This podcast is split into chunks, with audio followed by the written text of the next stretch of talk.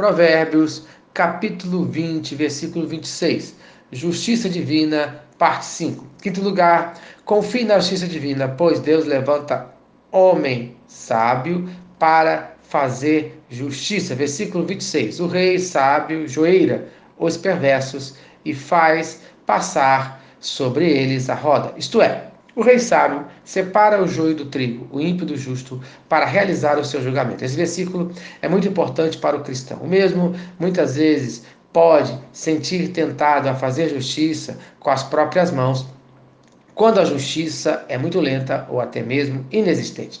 Por mais tentador que esse pensamento possa ser, é errado fazer justiça com as próprias mãos. Se a autoridade competente não está cumprindo seu papel, a mesma será julgada por Deus. Em Provérbios, capítulo 28, versículo 5: Os homens maus não entendem o que é justo, mas os que buscam o Senhor entendem tudo. E ainda em Provérbios, capítulo 28, versos de 14 a 16, fala: Feliz o homem constante no temor de Deus, mas o que endurece o coração cairá no mal. Como leão que ruge e urso que ataca, assim é o perverso que domina sobre um povo pobre. O príncipe falto de inteligência multiplica as opressões, mas o que aborrece a avareza viverá muitos anos.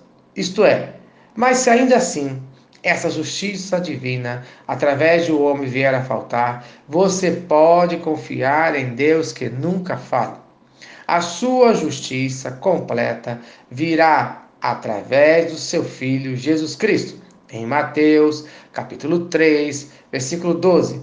A sua pá ele a tem na mão e limpará completamente a sua eira.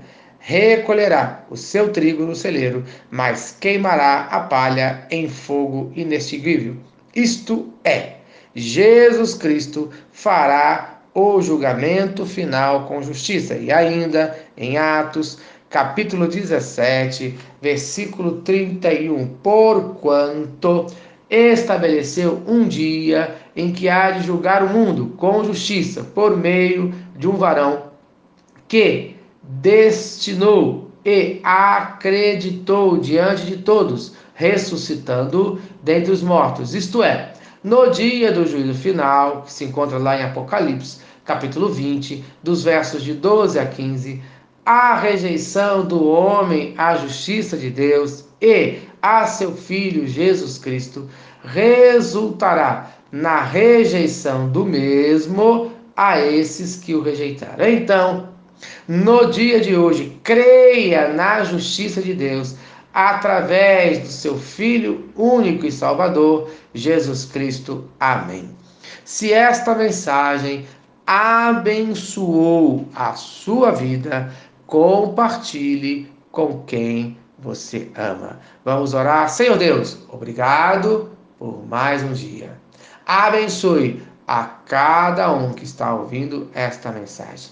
Que no dia de hoje eu confie exclusivamente na tua justiça na minha vida, no nome de Jesus Cristo.